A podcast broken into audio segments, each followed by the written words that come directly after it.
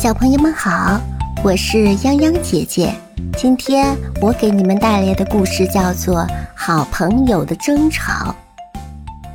天气真好，小迪、乐乐和麦麦在草地上踢足球，他们玩的可真开心。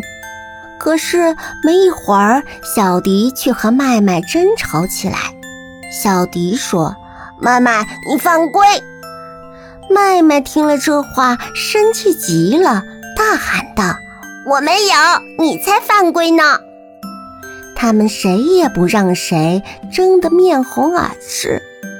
乐乐站出来说：“你们不要吵了，都回家冷静冷静吧。”小迪听了，头也不回的回家去了。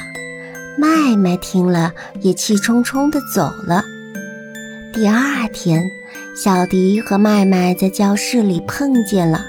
小迪不好意思地说：“麦麦，昨天是我太冲动了，你能原谅我吗？”麦麦也说：“我回家想了想，我们不应该因为这点小事就吵架的。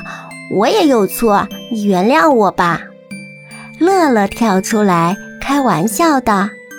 两位可都消气了吧？小迪和麦麦一起对乐乐说：“这还多亏你呢，要不是你让我们回家冷静冷静，我们现在还……”三个小伙伴抱成一团，都笑了。小朋友，故事播讲到这就结束了，感谢你的收听，咱们下次见。